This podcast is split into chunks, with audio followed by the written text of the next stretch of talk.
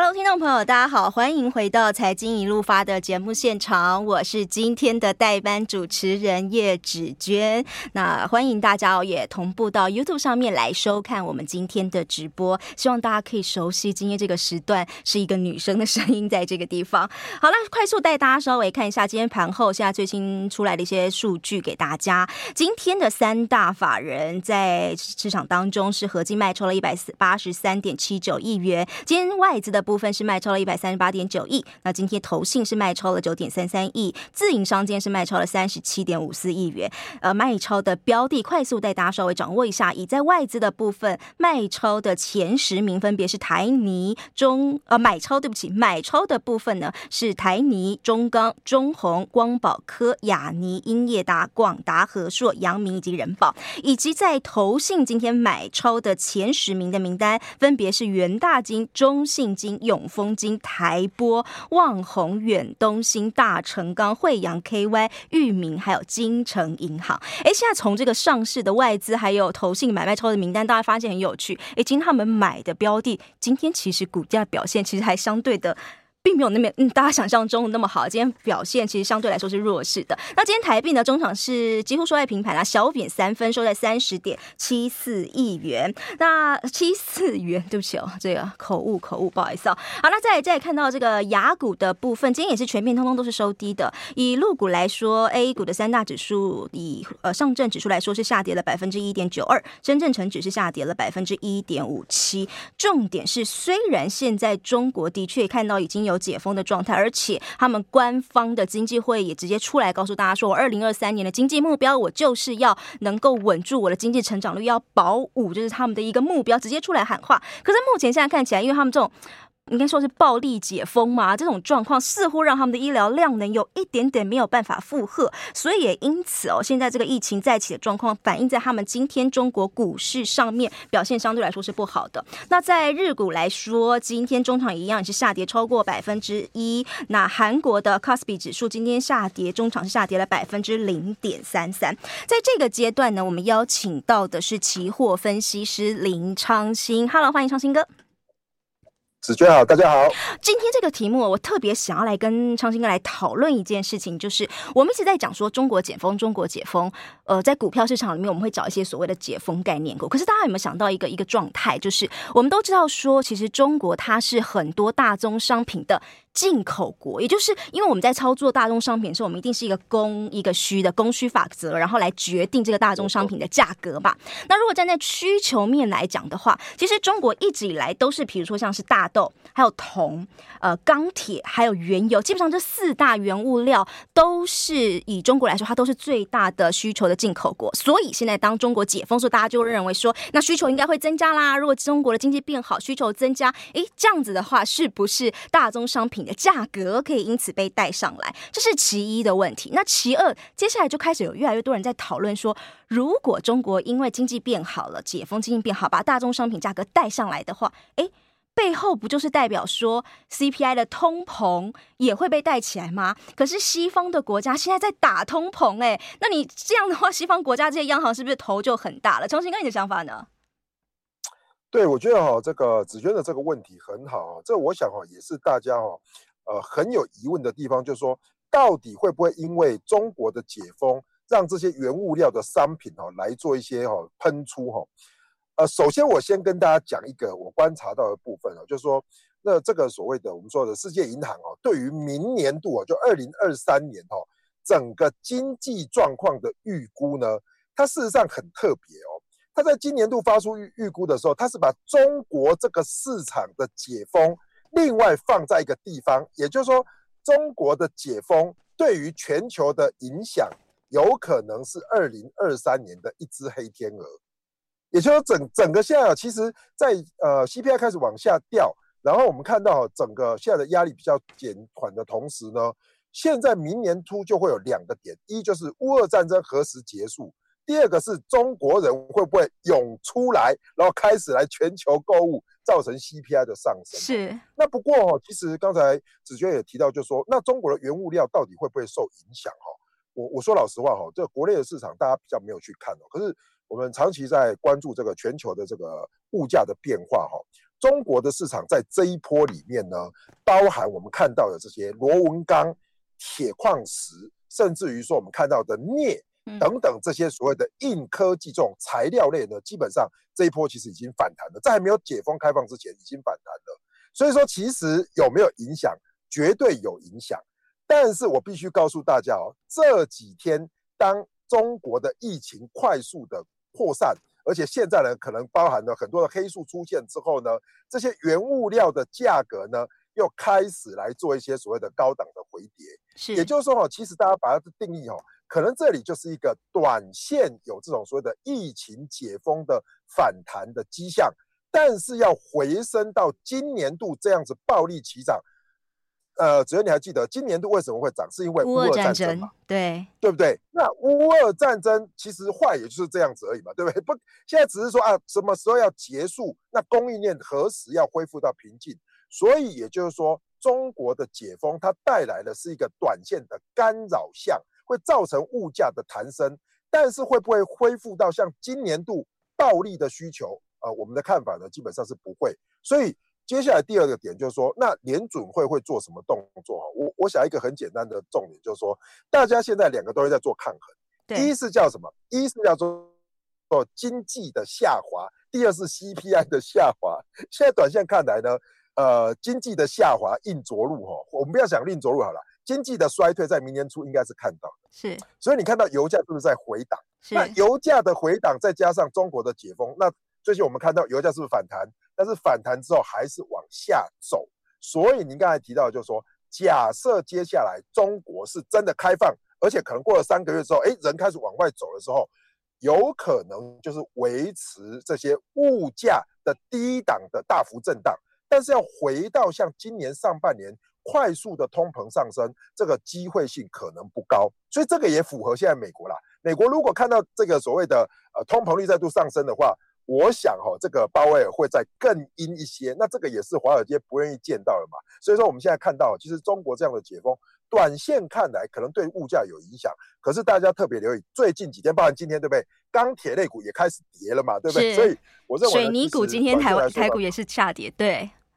也大跌嘛，对不对？都大跌嘛，钢铁大跌。那这个呃，我们说的中钢的外盘价，包含我们看到中国宝钢还有中国螺纹钢的价格，在今天呢也开始高档回落。大家也特别留意，包含美国、美国钢铁、美国铝业也都在高档回落的同时，可能这一波的这个反弹，在这个地方，大家可以留意，可能就是一个反转的讯号。那反弹一旦结束的话，CPI 可能接下来就是继续往下走。是，哎，其实我今天会特别想要来聊这个主题的主要的原因，就是因为我看到的新闻啦，这个桥水桥水基金的共同投资长詹森他的说法啦，那时候他就说，他说，哎，中国历经了三年断断续续很严格的风控之后，因为总算是迎来了久违的解封，但他们认为说这件事情对欧美国家经济来说不是好事，因为他认为这个解封会把呃大宗商品把通膨带起来，那这个就不是欧美国家的央行总裁所乐见的一件事情，他认为这个人家在。打压通膨，结果中国的这个解封会把这个通膨呃打不下来哈，这是这是这个桥水的共同投资长的一个想法。不过听起来，长兴哥你是觉得不至于到这样，那所以那我们到底应该要怎么样看待中国的解封？应该是这样说，嗯、其实其实呃，只是你讲这个很有趣哦，是你知道吗？其实包含桥水哦，今天 W 桥水现在应该说它的主要创办人应该是 W 嘛。这个不是 Dalio 讲，但是 Ray Dalio 他其实一直都很看好中国市场，嗯哼，所以我觉得 Ray Dalio 其实在投资的同时，他是撤出美国市场，用力重压中国市场。可是今年度你知道吗？重压中国市场的很多外国机构呢，到目前为止都亏得很惨呐。所以我觉得他这种所谓的说法，其实也是比较偏向中国的说法多一些。但是以全球经济角度来说呢，我们看到呢，中国市场的解封的开放应该是。开始逐步的开放，可是会不会这么快速的复苏？看起来呢，那个时程可能会拉长。那如果没有办法短时间快速暴力的复苏的话，我认为对这个价格呢，它可能反应呢就是短线的反应，而不是说持续的反应，然后持续的攻高。我的看法大概是这样。OK，其实我今天有最近有看，我常常看到呃一些大家就在讨论啊，说接下来中国现在解封这样状况的话，尤其是现在到了一月，马上就要到了传统的我们的春节时间。那对，让人流南来北往，那当然也是人流就会把呃病毒传播的速度，当然也有可能会变快，所以大家就也就一直在观察说他们现在这样子。这都他们都走极端路线的，一下是缩得很紧，一下就是放得很开，走这样极端路线的情况之下，那接下来对他们的经济或者说整体的状况到底会怎么讲？所以就有很多人在讲，他说明年二月之后啊，就是两种状况，一种状况就是他真的就不管，然后就看到疯狂的中国的的旅游游客们，然后撒向全世界各地，重新报复性出游，这个是很可观的一个数字。要么呢，就是一个可能大病毒、大恶呃大魔王又来了，假设变种变。变种变到一个大魔王又来了，所以大家再把它从体从此又再封起来，所以大家就在两方讨论啊，说这个当春节过完之后，世界会又会变成什么样子呢？我们再休息一下，再回到现场来和唱新歌来做讨论。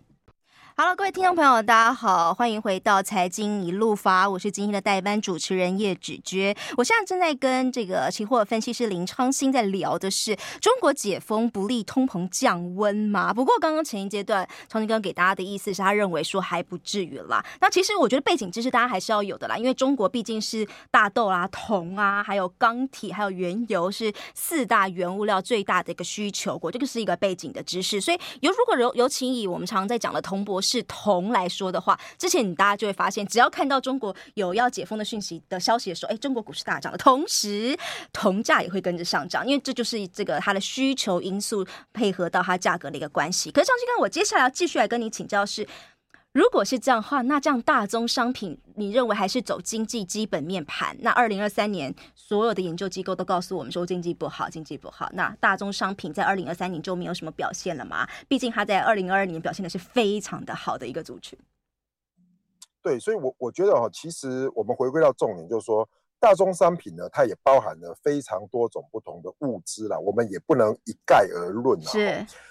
说如果如果说仅紧追着就是说，比如说美国的这个经济体，包含欧元区的经济体，明年第一季，我们先讲上半年，就明年的第一季跟第二季，如果呈现的所谓的景气的衰退，甚至于说呃硬着陆的话，那这个时候呢，大家对于去库存好的这个效应呢，可能会这个。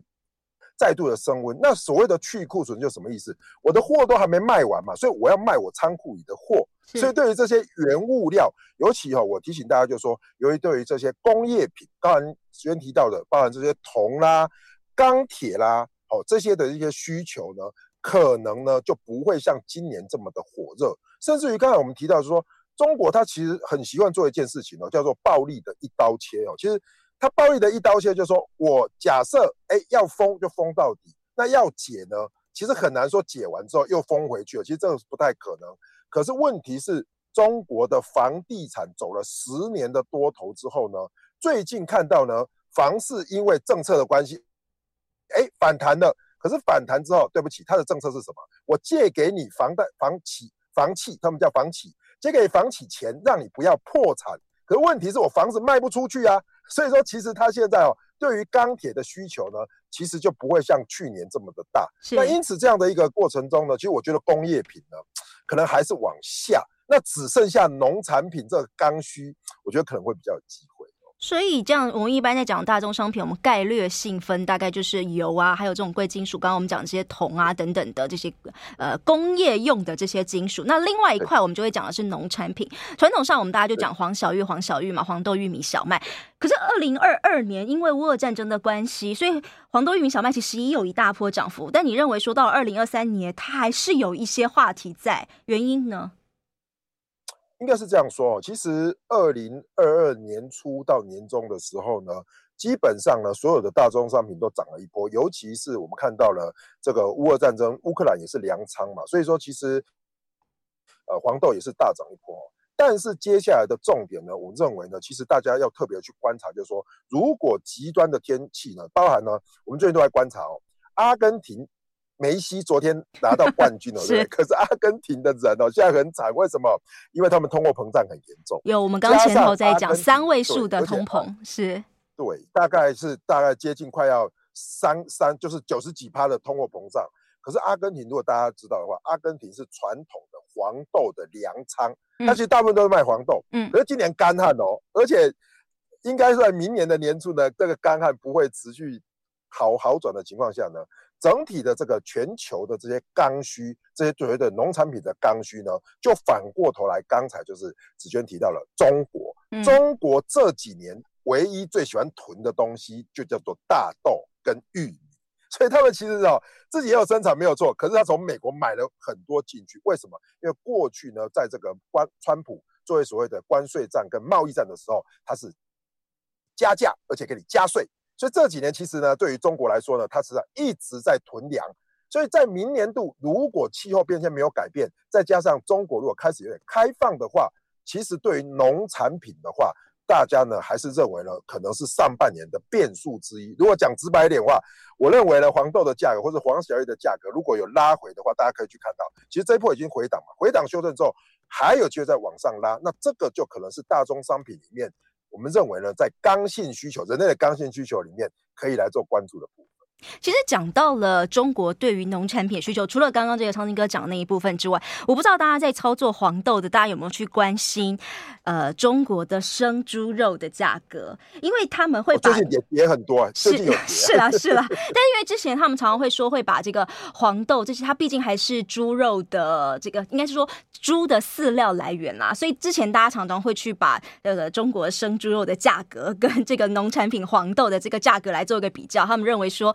诶，当这个生猪的价格上涨的同时，对于猪农来说，他当然因为看到价格上涨了，他当然就会希望可以赶快养一些更多的猪。那养更多猪的同时，他当然就会想要进口更多的一些饲料。这之前大家会认为说，生猪肉的上涨对于黄小玉，就是黄豆，尤其是黄豆啦的价格有所支撑。但的确啊，最近的确生猪肉价格稍微有做一些有在一些回档了。那所以嘞，你觉得你你你现在在二零二三年首看的大众商品当中，你首看的是黄豆，还有吗？还有什么商品你会觉得有一些机会在大众商品的部分？我觉得还有另外一个，就是说，因为美元在今年涨了非常多之后呢，基本上呢压抑到贵金属，其实贵金属这一波也是回档的，哦、对，呃，先回档之后再反弹的嘛，是。所以我认为，其实刚才我们讲到工业金属比较弱势的状况下。如果美元在这边呢，哎，开始反弹，可是不过高的时候，哎，黄金、白银会回档，可是回档的幅度呢，应该就不会跌破之前的低点。哎，这个时候，如果下半年度美元开始走降息动作的时候，哎，这个时候非美货币一强，美元一弱，黄金、白银可能开始打底，就会往上。这个周期的循环呢，我觉得大家就可以来做关注，因为它会当做一个美元的替代品。而不是当做跟工业品一样的消耗，所以我最近也在观察这个黄金跟这个所谓的白银的部分。那如果比较要安全投资的话，其实现在大家哈也流行什么？把数位货币出掉，转换成实体的黄金，因为数位货币哦，今年真的是跌得太惨。是哈，刚刚谈到了二零二三年的大宗商品可以做哪一些呢？首先，我们刚刚是先讲到的是，因为极端气候的关系，所以呢，这个农产品它现在在播种季节的情况下长得不好，所以供需法则之下，如果当供给减少的情况之下，明年的经济状况也不是很好的情况下，大家认为说对于农产品的价格有一定的支撑，这是其一。那其二呢？刚刚是昌金哥是讲到。美元这个商品的角度，因为我们都知道说，尤其是以黄金、白银来说，它跟美元是一个反向的走势。所以，当今天早上我看美元指数大概是一百零四啦，但是基本上，如果我们看到二零二三年的美元不再那么强势，或者说升息升到一定的补幅度，就算它不降息好了啦，没有再继续升的情况之下，你预期当中的美元指数也不会再往上走太多。如此状况之下，哎，相反走势的，像是黄金，像是呃白银，昌金哥提醒大家，可能有一些行情，大家可以来做留意。哎，昌兴哥，你刚刚都没有提到我们做大宗商品人最会、最爱做的原油，原油吗？对啊，你都没有谈到原油的 二零二三年呢。应该是说这样说哦，其实回归到一开始讲的，就是说哈。假设景气是走衰退循环的话，哈，原油现在的状况呢，基本上呢，它就是区间，但是呢，不容易大涨。所以看到，其实现在为什么 OPEC 哈，在拜登去拜访他的时候，拜登呢吃的这个一头灰哈。那呃那个习近平去的时候，哎，这个拱手欢迎。为什么？因为美国现在接下来呢，对于这个原油的需求呢，可能没这么多，但是拜登又要要求 OPEC 加增产。但是习习近平去的话，其实是在要买什么？要买这个所谓的一个 OPEC，尤其是所谓的我们讲的沙特、沙特阿拉伯的原油，甚至要用人民币来做结算。所以我觉得一消一涨之间呢，大家可以应该可以观察这个原油的趋势，在上半年应该还有机会再往下再做修正。往下，所以这边其实反过来了，嗯、对，往下。所以反而在做原油操作的时候，应该是反弹。偏空来看，因为原油一些 ETF 它也可以做反向的，对，应该是往下来看，因为除非经济景气，或者是说我们看到美国 GDP 落底反转的讯号出现，否则呢，以现在下修的状况，原油的看法呢，仍然是一个比较偏弱的一个部分。OK，好，这个是在原油的一些想法。其实我最近也有看到美国的一些出呃原油商，它的。资本支出其实是下修的，所以那时候我原本还想说，会不会他们资本支出下修，供给减少，就算你需求跟着少，两个一起少，会不会原油有一点支撑？但是刚刚听起来，长兴哥不这么认为，对，可能会有支撑的，但是可能区间会一路往下。好，再次谢谢长兴哥。